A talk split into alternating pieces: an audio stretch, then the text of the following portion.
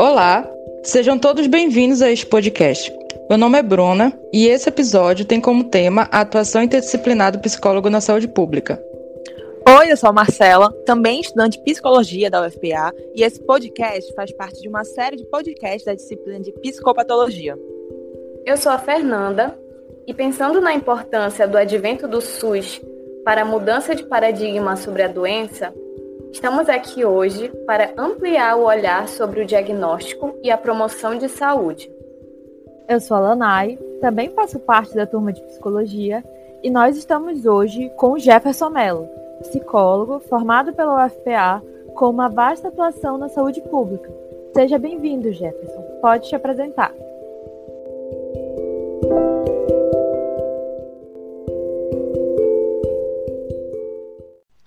Olá, boa noite. É, antes de qualquer coisa, agradecer pelo convite. É sempre interessante de poder estabelecer esses encontros, esses contatos, onde a gente possa trocar um pouquinho de, de informações, de conhecimento e, e quem sabe, é, é, também aprimorar aquilo que a gente já vem construindo é, ao longo da vida. É, eu sou psicólogo, como a Lanai, que minha filha já já me apresentou, né? Eu sou é, especialista em saúde mental e atualmente é, estou à frente da pasta de coordenação de saúde mental do município de Macapá. Né? Sou psicólogo também do Centro de Atenção Psicossocial de Álcool e Outras Drogas, aqui no, no na cidade de Macapá, pelo governo do estado. É, tenho alguma atuação aí ao longo da vida é, perpassando pela política de assistência social, também pela política de saúde, tanto na, na área hospitalar quanto na atenção básica em saúde.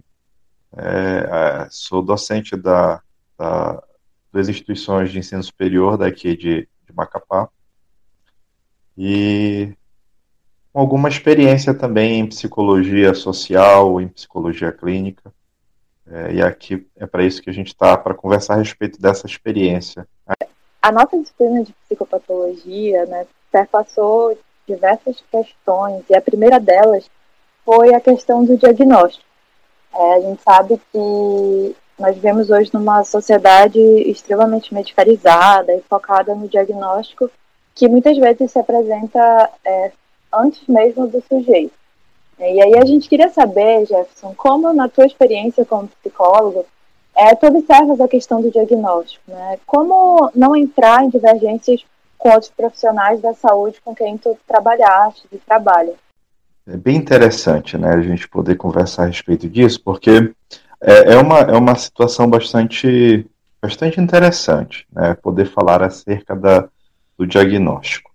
Primeira coisa que eu acredito que é importante que a gente é, é, traga para a nossa, nossa conversa, nosso diálogo, é que a gente é, precisa pensar o, o diagnóstico é, não numa perspectiva da pessoa unicamente. Né? É, a gente não pode pensar o diagnóstico apenas voltado para uma perspectiva que seja do sujeito, da pessoa. Inclusive, a própria psicologia cai nesse equívoco em alguns momentos.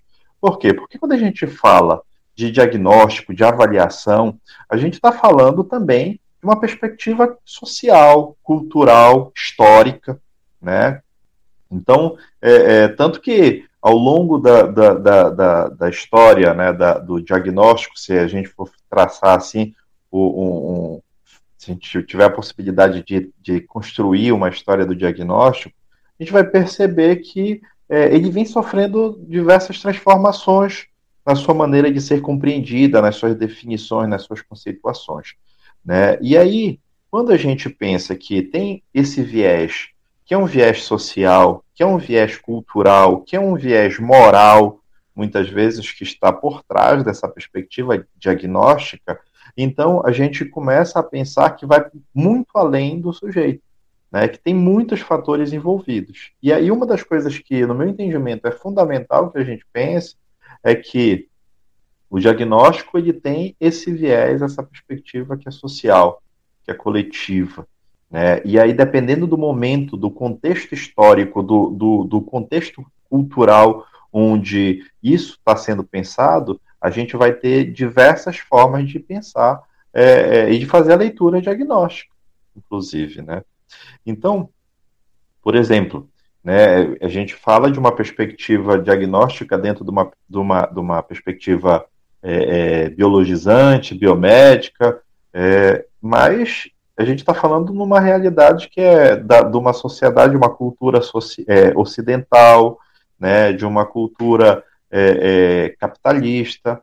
Só que nós mesmos, aqui na Amazônia, a gente tem é, uma vivência que é bastante diversa dessa, e não muito longe de nós. Se a gente pensar, por exemplo, é, é, as, as, comunidades tradicionais, os povos indígenas, os povos quilombolas, os povos ribeirinhos, enfim, é, grupos tradicionais, a gente já vai ter aí uma, uma, uma, uma forma muito peculiar de entender o funcionamento das pessoas e que muitas vezes pode, dentro de uma perspectiva desse diagnóstico, que é um diagnóstico ocidental é, moderno, que é hegemonicamente marcado por uma perspectiva biomédica, a gente já pode ter grandes conflitos de opiniões dentro dessa perspectiva. Então, é, quando a gente pensa nisso, a gente vai ver que a, a, complexidade é muito grande. Se a gente pensa, por exemplo, que existem é, diversas formas de pensar diagnóstico é, dentro da própria psicologia, veja, não estou nem falando de outras de outros fazeres. Dentro da própria psicologia, a gente já tem uma diversidade de, de maneira de compreender o processo diagnóstico. Uns vão dar um enfoque que é um enfoque de, de, é, é, dentro dessa perspectiva da classificação, da patologização, né, da, da, da criação de, de prateleiras, por que não dizer, de, de pessoas, né, é, e outros não necessariamente. Entende? Dentro da própria psicologia, a gente vai ter essa, essa diversidade. E aí, quando a gente leva para uma outra perspectiva de, de outros fazeres, é, dependendo da, do locus de onde se fala, é, é óbvio que vai ser marcadamente mais, é, dentro de uma perspectiva das relações de poder, marcadamente mais influente a esse modelo, que é um modelo mesmo é, biomédico, é, é, um modelo que é positivo, positivista. Né? É, nesse sentido, a gente precisa ter muita sensibilidade para compreender e conversar com os nossos pares, e aí eu falo de nossos pares profissionais de psicologia, vi, vi de que nós temos um fazer que é especificamente e é, é, é, somente nosso, né? É uma das poucas coisas que só é atribuição é, específica do profissional de psicologia, que é a avaliação psicológica, por exemplo, né, a gente tem um, um, viés que é hegemonicamente um viés é, psicometricista, né, que vai, vai é, é, quantificar as coisas, vai querer medir as pessoas, vai querer construir é, é, práticas de, de, de classificação baseada na comparação entre pessoas. Entende? Então, veja, a gente tem que ter muita, muita cautela para entender e conversar com as pessoas para dizer assim: olha, essa é uma perspectiva de compreensão da realidade. Mas a realidade não está posta aí para que a gente possa só apreendê-la. A gente faz parte, a gente é protagonista desse processo. A gente constrói é, é, é ativamente é, é, o sentido dentro dessa perspectiva diagnóstica que a gente está. Né? Nós não somos passivos nesse processo. Então, é, aquilo que a gente vê não está distante da forma que nós queremos atribuir de sentido. Né? Então, isso é preciso que seja conversado dentro da própria psicologia e principalmente quando a gente fala com outros fazeres. E aí é, é claro que muitas vezes a gente é, tem algumas dificuldades, é, que seja pelos outros profissionais, sejam por nós mesmos. Muitas vezes nós, nós profissionais de psicologia temos limitações de nos fazer presentes dentro das equipes de, de, de atendimento e de apoio interdisciplinar, né? É, às vezes é mais uma limitação nossa do que dos outros, sabe? Porque tive algumas experiências que, é, em que a equipe estava bastante disponível, bastante disposta, e que às vezes o próprio colega psicólogo é que não, faz, não se fazia, não se colocava nesse movimento. Entende? Então, esse é um processo que também a gente precisa é, é, é fazer, esse movimento de ir ao encontro, de ir para estabelecer esse contato, essa relação e construir em conjunto esse olhar diagnóstico, né? Então, é, tive a oportunidade de trabalhar em diversos ambientes, desde a atenção básica, quanto é, é, na atenção de alta complexidade, na unidade de terapia intensiva, com profissionais diversos, aí médicos, enfermeiros, fisioterapeutas, terapeutas ocupacionais, é, é, psicólogos, fonoaudiólogos, e a gente construía é, uma relação bem interessante, compreendendo que é, é fundamental é, que a gente dê atenção, essa atenção que seja mais integral né, a essa pessoa. Afinal de contas, é, é isso que importa, né, no final das contas, quando a gente, quando a gente oportuniza é esse olhar para a pessoa que não a limita a um objeto de intervenção, mas sim a uma pessoa que se relaciona conosco. Jefferson, enquanto tu estava falando, eu acho que associei a muitas discussões que a gente teve, não só no nosso grupo, como na disciplina. É, e uma coisa que chama atenção é como essa questão social que tu traz, que está presente no momento que o psicólogo ele vai é, ter contato com as psicopatologias e com os diagnósticos, é, ela tem, ela teve uma ampliação em reformas e na reforma psiquiátrica e como essa reforma ela chegou no Brasil, é, como ela se construiu dentro do SUS e que é uma questão, uma tensão muito grande, que inclusive recentemente a gente está tendo forças contrárias né, a isso. Mas essa, essas mudanças elas geraram um, eu acho, é, com que a gente falasse com mais pares, conforme tu estava dizendo e a gente estivesse mais presente em equipes interdisciplinares. É, eu queria que tu comentasse um pouco mais sobre essa tua experiência do, da conversa com outros profissionais de outras áreas. É, se tu pensa em estratégias que a gente pode, como psicólogo, para contribuir mesmo de, nessa troca, nas posturas que como a gente, que a gente como psicólogo pode ter com esses outros profissionais, para que esse nosso saber da psicologia não fique só com a gente, mas que possa circular nesse ambiente da, da equipe. É, a primeira coisa que eu acho que é, que é importante que nós é, tenhamos bem ciência, né, é que, assim, o nosso, a nossa contribuição, não somente nas equipes né, é, interdisciplinares, mas na sociedade, ela é uma contribuição que realmente cada vez mais se mostra como relevante. Né? O nosso fazer é extremamente relevante para as equipes multiprofissionais, mas é, é, é cada vez mais relevante para a sociedade como um todo. Então, o nosso fazer, a, o nosso saber, a nossa ciência, a nossa maneira de construir é, é, é, o mundo né, dentro dessa perspectiva de, de que o mundo se faz nessas relações, ele é muito interessante, né? E ele nos dá alguma alguma peculiaridade e respeito, né? Quando a gente pensa que nós temos um, um, um poder de influência que é um poder que inclusive propõe pautar algumas discussões sociais. É, nós temos a possibilidade de, com o nosso conhecimento, com a nossa sensibilidade, com a nossa percepção e com a nossa capacidade de comunicação e de relação, por que não dizer, né, é, pautar é, discussões que são fundamentais para a sociedade.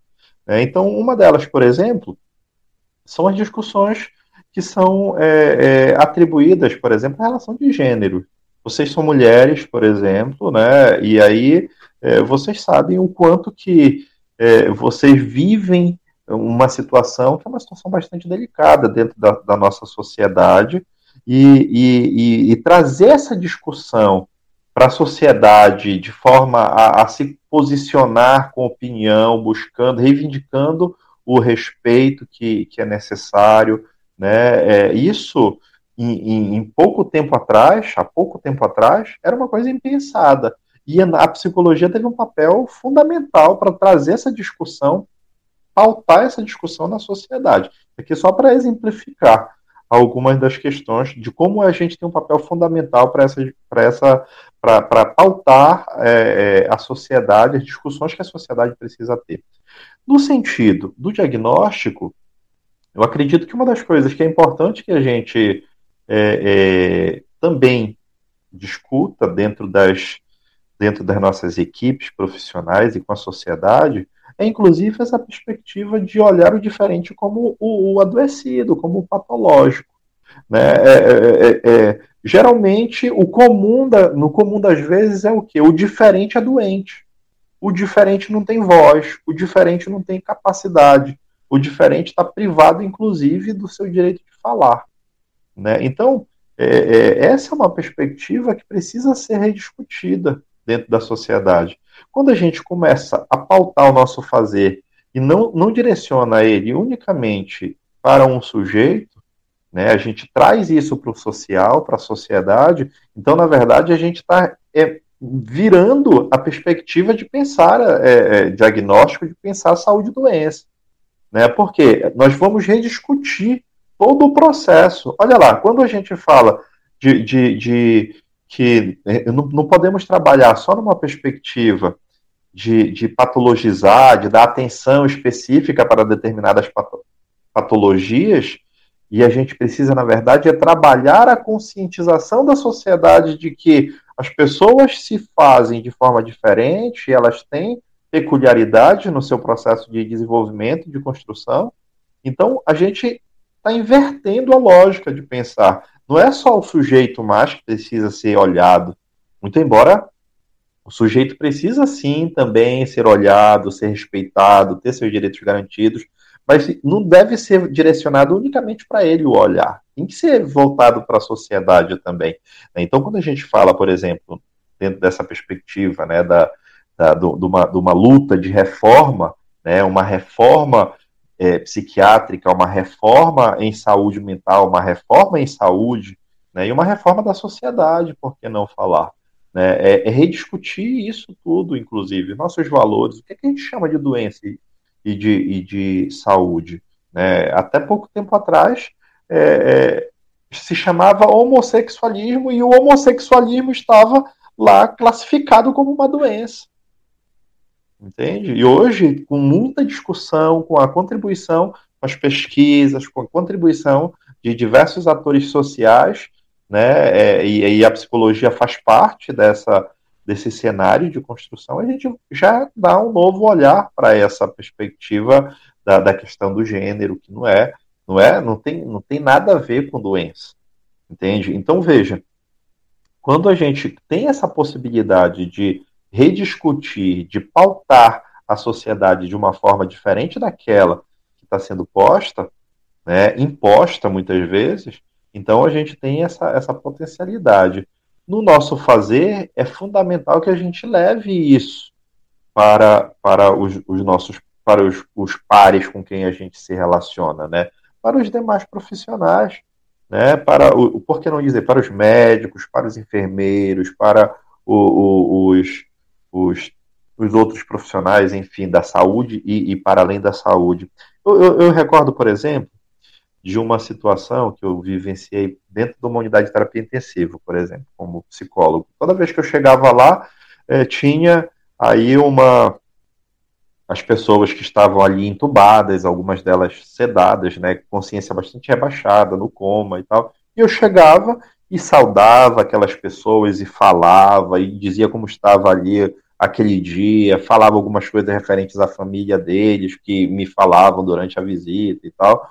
E, e, e o povo ria de mim, me achava é, meio louco, né? Ah, tu és, tu és louco, tá vendo que eles não escutam e tal.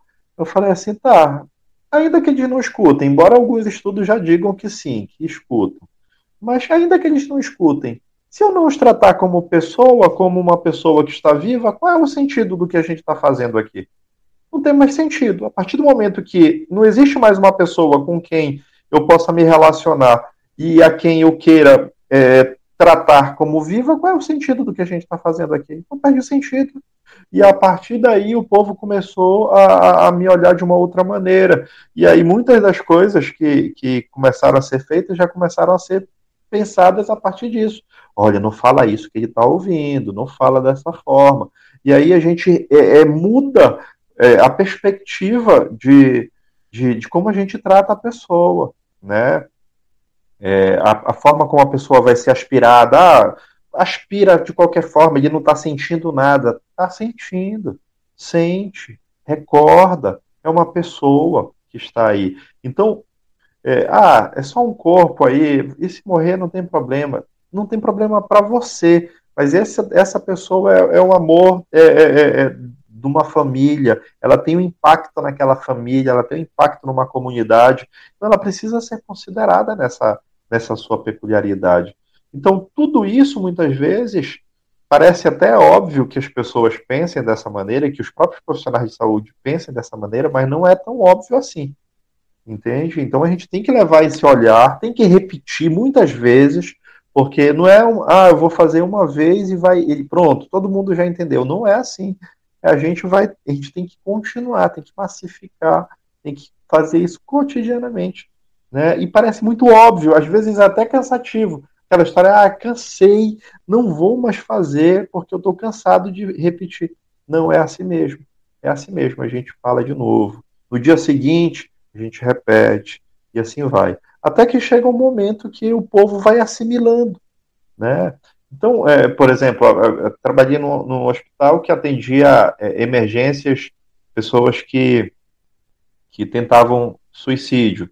E aí, inicialmente, era incrível como a pessoa que chega para ser atendida e que precisa ser cuidada pelos profissionais de saúde, inicialmente ela era assim totalmente maltratada, maltratada, julgada, como aquela pessoa que chega que quer estar tá atrapalhando a vida de quem de quem quer viver e de quem está trabalhando ali, né? É, às vezes, no máximo, uma piedade dentro de uma perspectiva de, da pena mesmo, ah, coitada, né? Poxa, sofrendo.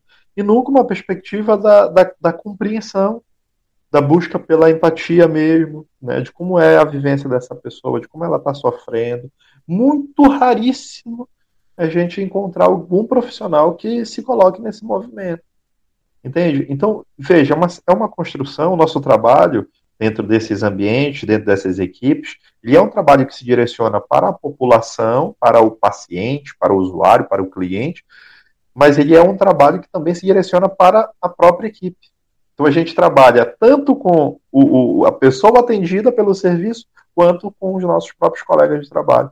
E esse trabalho muitas vezes é na convivência, é na relação que a gente vai delimitando e vai pontuando aquilo que nós acreditamos que deve ser a relação com pessoas. É, bem, você tem relatado para gente um ponto muito importante que é a integralidade do cuidado, né? Preconizado pelo SUS e que foi também uma vitória do movimento sanitarista, da luta antimanicomial, é, e desafiou também uma psicologia centrada no indivíduo, no, nas, dentro da, das paredes do consultório particular, de alta duração de tempo, caro também. Então a gente tem uma novidade com o SUS, né, de oferta de um cuidado que é gratuito, distribuído no território.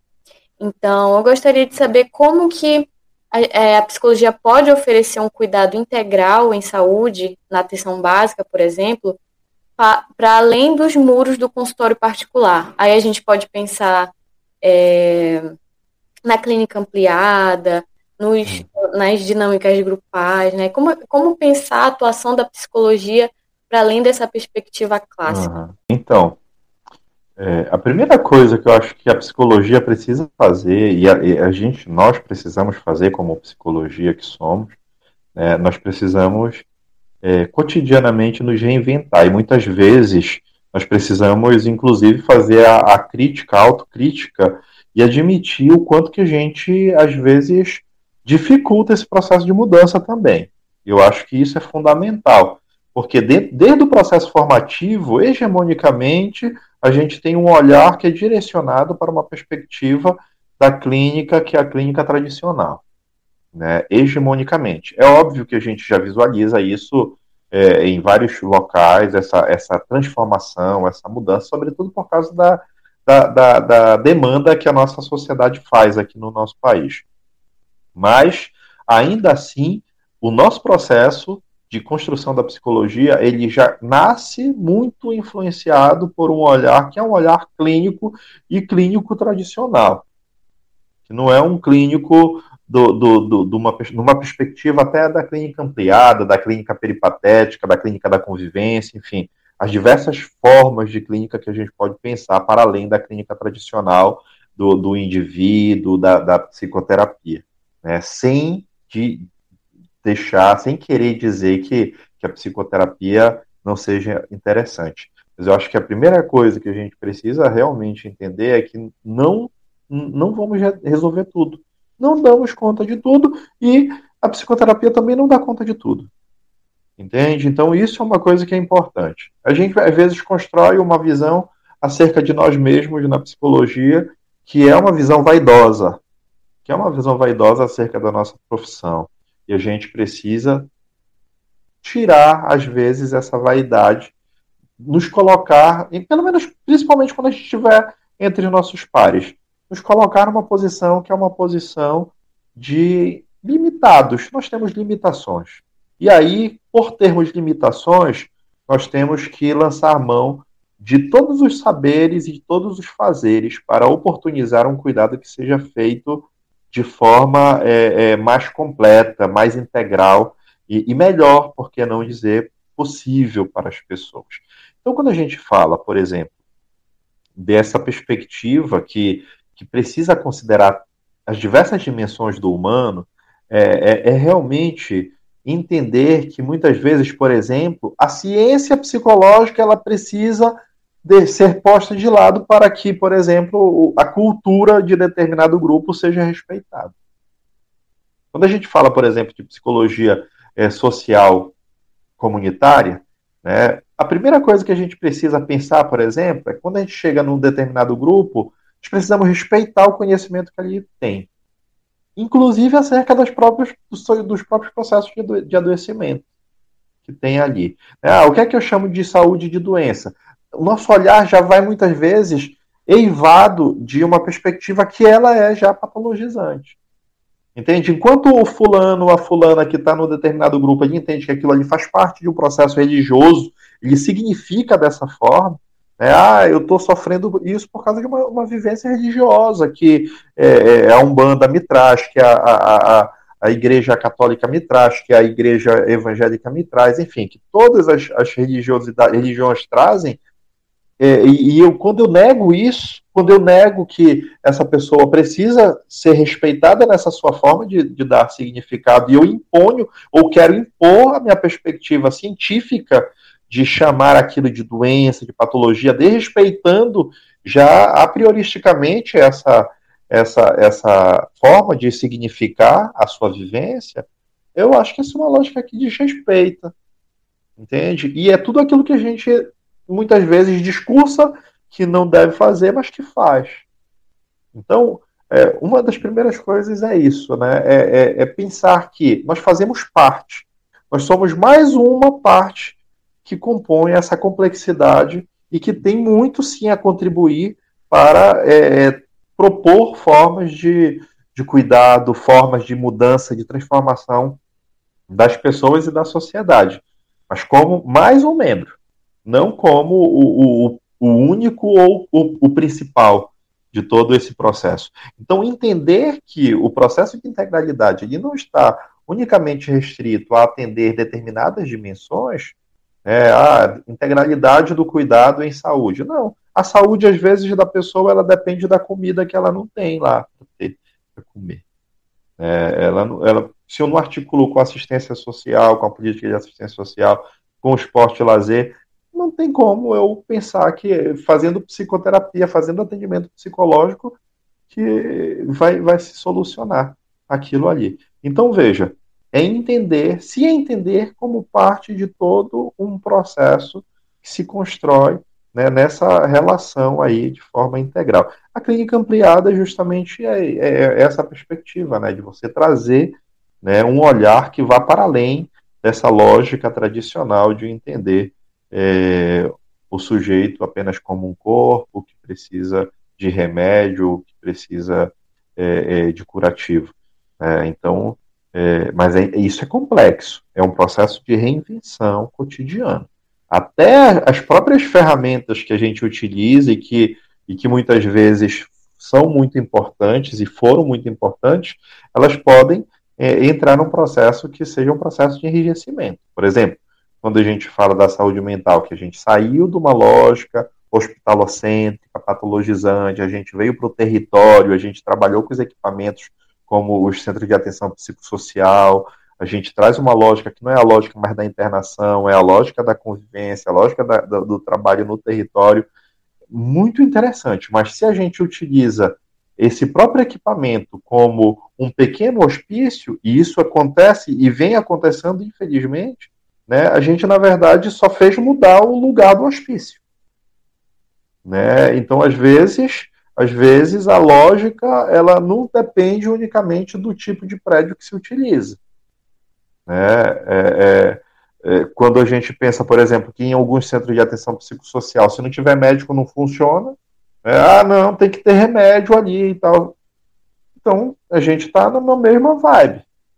Né? Tudo precisa, é? e, tudo precisa e só passa se tiver dentro dessa perspectiva que for a perspectiva do remédio. Então, a gente está dentro de um centro de atenção psicossocial, que é o equipamento da desinstitucionalização, mas reproduzindo às vezes alguns fazeres que, que eram feitos lá dentro dos hospitais. Entende? Então, isso, isso é, perpassa por um, um, um repensar tudo aquilo que a gente está fazendo. É né? cotidiano, é uma reinvenção cotidiana. Senão a gente cai, é muito fácil se institucionalizar de novo. É, é, é, aqui, por exemplo, a gente está em, em, Macapá é, e a gente vivencia, por exemplo, todo um, esse processo né, de, de sucateamento da saúde mental, dessa perspectiva do atendimento que vinha sendo construído, né, é, dentro de uma lógica é, é da reforma sanitária, né, da, da, da, da, desinstitucionalização, a gente sofre com a diminuição dos recursos, a, a extinção de alguns programas como o núcleo de ampliado de saúde da família, o NASF, né, a gente sofre com isso, mas ao mesmo tempo aqui, por exemplo, a gente tem visualizado, é, paradoxalmente, algumas coisas que têm sido muito interessantes. É, por exemplo, aqui a gente, é, é atualmente, quando começou no início do ano, tínhamos é, cinco unidades básicas de saúde com atendimento psicológico, por exemplo. Hoje nós temos 14, a gente quase triplicou a quantidade de profissionais de psicologia na atenção básica nas unidades básicas de saúde, né, fora os outros equipamentos de, de média complexidade. Só nas unidades básicas de saúde. A gente tem é, uma unidade de acolhimento infanto-juvenil que foi inaugurada esse ano, foi a primeira unidade de acolhimento infanto-juvenil é, é, da região norte do país, que é dedicada a uma, é uma residência terapêutica dedicada a crianças e adolescentes que fazem uso abusivo de álcool e outras drogas e que estão em situação de vulnerabilidade. Então, não é o comum. É, é, é uma coisa que é, é diferente do que a gente está vivenciando num cenário mais nacional. Né? Mas a gente está avançando em alguns aspectos, com todas as limitações, com todas as fragilidades, mas avançando.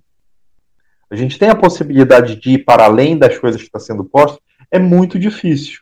É muito difícil hoje em dia a gente avançar para além daquilo que, que, que, que tem se a gente não retroceder, a gente já está fazendo muita coisa. Né? Então é, é muito complexo, porque isso depende muito de uma perspectiva que é uma visão de mundo, de sociedade, né, de compreensão de, de pessoas, né, de relações.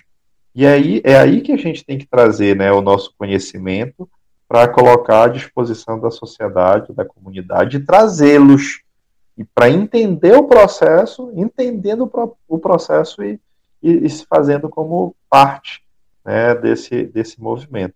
E nós sozinhos não damos conta de fazer muita coisa, não. Se a sociedade não estiver do nosso lado, só a categoria não faz nada. Já encaminhando para a última pergunta, é, eu queria que, por favor, tu falasses um pouco, com base na tua experiência no hospital de emergência, como é que você enxerga, enxerga o retrocesso em relação à internação compulsória? O público que, que a gente atendia na, na, que a gente atende né, na emergência, na emergência de crise psíquica, é, é um público assim de, de pessoas que, que estão bastante sofridas. todas elas, todas as pessoas, tanto as pessoas que estão vivenciando a crise, quanto as pessoas que estão no entorno dessa pessoa. Então, o que é que acontece? Muitas vezes, essas famílias, elas, elas veem nessa, nessa possibilidade de internação daqui a, do seu ente a, a, sua, a sua possibilidade de descansar, sabe? Como a gente tem limitações nos nossos próprios serviços públicos para atender a pessoa e a família a contento de uma forma efetiva, muitas vezes essas pessoas elas não se importam no que o que vai ser feito com seu ente, ela quer descansar. Porque é complexo você conviver cotidianamente com uma pessoa, por exemplo, que está num surto esquizofrênico, num surto psicótico. Quem vivenciou e vivencia isso sabe o quanto é desgastante, o quanto demanda energia. É diferente do profissional que estabelece um contato durante algumas horas do seu dia e, e, e vai embora, e a família que permanece o tempo inteiro. Eu acredito que isso é uma das coisas que faz com que a própria sociedade, às vezes, queira legitimar essas práticas que a gente sabe que não são efetivas, que não deveriam ser utilizadas, não são efetivas, como essas práticas de internação compulsória, de, de comunidades terapêuticas, por exemplo. Né? Hoje a grande. É, é, o, o, a, essa forma de pensar os hospitais psiquiátricos é, nossa contemporânea são as comunidades terapêuticas. É, as comunidades terapêuticas, sobretudo para pessoas que fazem uso de substâncias psicoativas. Né? É, é, é, é o que? É você levar a pessoa e colocá-la ali naquele espaço simplesmente porque tu está cansado de lidar com isso. Grande parte das famílias fazem e apoiam as comunidades terapêuticas, apoiam essa perspectiva por causa disso. Porque tem dificuldades para lidar cotidianamente com isso. E aí, se ela passar um, dois, três meses ali dentro daquele ambiente, é como se a família estivesse descansando para o retorno dela. Infelizmente, os nossos serviços de base comunitária é, ainda são muito limitados e a gente não consegue, a, a contento, é, dar respostas efetivas para um grande percentual de pessoas e faz com que muitas das famílias se coloquem contrárias, inclusive, aos nossos serviços de base comunitária em favor das comunidades terapêuticas.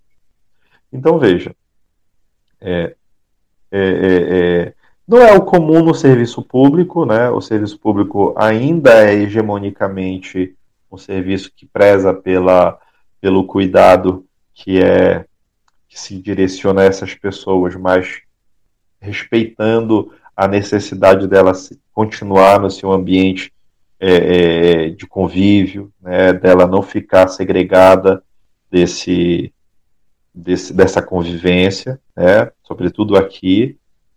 É, mas a gente tem casos de pessoas, por exemplo, que foram deixadas dentro do, dos hospitais psiquiátricos.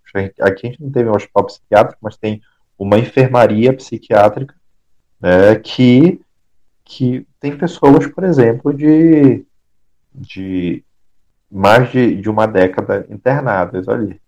Ou seja, é uma pessoa que já está totalmente institucionalizada. E mais do que isso, às vezes um, um, grupo de pessoas que passa batido, que são as pessoas é, que estão custodiadas né, no, pelo, pelo Estado, que são aquelas que em alguma, alguma vivência é, do, do de, de, de, um surto, de uma crise psíquica, elas cometeram algumas práticas, né, é, que, que as, levar, as levou para os centros de custódia. Então a gente tem aqui, por exemplo, pelo menos uns 10, umas 10 pessoas aí que, que perderam totalmente suas referências familiares né, dentro desses centros de custódia. Um que tem duas décadas, mais de 20 anos internado porque ele roubou uma bicicleta. Né, e aí perdeu totalmente os vínculos né, com, a, com, com a família, e está lá, totalmente, bastante, é, é, é, é, assim, já comprometido por essa vivência, imagina. Imagina que é você passar 20 anos. Hoje ele vive numa condição é, de higiene, de, de, de, salubridade um pouco melhor, mas antes é, convivendo numa penitenciária mesmo, é, que onde chovia, alagava tudo, convivendo com rato, com fezes e com tudo, dentro dessa condição ali. É, então, não é, não é a melhor estratégia. Não é, ainda bem, não é a maioria das situações que tem, né, de, de internação compulsória e tal, mas, mas é, existe essa possibilidade. Não é o comum, mesmo em tempos, nesses tempos de retrocesso, não é a coisa mais frequente, tá? Não é a coisa mais frequente. Minha experiência tem mostrado mais essa, essa sensibilidade, é, é inclusive do, do, judiciário, de barrar esse tipo de, de práticas. Tá? Acho que a gente te trouxe uma provocação da interdisciplinaridade e eu fiquei com a impressão agora no final né, dessa nossa conversa que tu até ampliou ainda mais tu, acho que essa interdisciplinaridade ela não é só com os profissionais, ela é com a sociedade também. E a gente tem que estar inserido em, nessas relações todas e circulando esses nossos saberes. Muito obrigada, foi muito enriquecedor. Agradeço também o convite, tá? É sempre muito bom poder conversar é, com as pessoas que estão na academia, para a gente é, também né, é, ir é, saindo da nossa, do nosso estado de, de, de acomodação, né, de sossego, que muitas vezes o profissional que já está há mais tempo é, construindo a psicologia, ele, ele se coloca, ele vivencia. Eu, inclusive, costumo dizer que é, vocês que estão na academia e que vão chegar em breve para conviver conosco, que já estamos há mais tempo, vocês precisam chegar nos tirando do nosso sossego, nos desassossegando, por quê? Porque nós já estamos realmente, quem está mais tempo, já está aí há duas, três décadas, né? É, o comum é que vá se assossegando, né? E é quem chega tem que chegar realmente desassossegando, incomodando, fazendo com que a gente realmente saia da nossa zona de conforto, né? Porque é, é, é isso que vai fazer com que a gente possa ir cada vez mais avançando com a psicologia, né? E trazendo novas respostas para a sociedade. Eu me preocupo quando me deparo com os novos profissionais que chegam mais cansados do que eu, que já estou há quase duas décadas nesse movimento aí, né? Há duas décadas nesse, nessa construção. Então aí é preocupante. Então tem que chegar realmente é, é não, não, não é, é, é, aceitando as, as falas do, do, tipo, ah, eu já estou há tanto tempo aqui, eu sei como é isso. É, tu tá chegando agora porque tu tá querendo falar isso porque tu tá chegando agora e tal. É isso, isso que tem que fazer mesmo, tirar, incomodar esse povo que está assossegado, é desassossegar realmente. É isso é importante. Tá? Eu acho que finalizar com essa precisa de mais nada.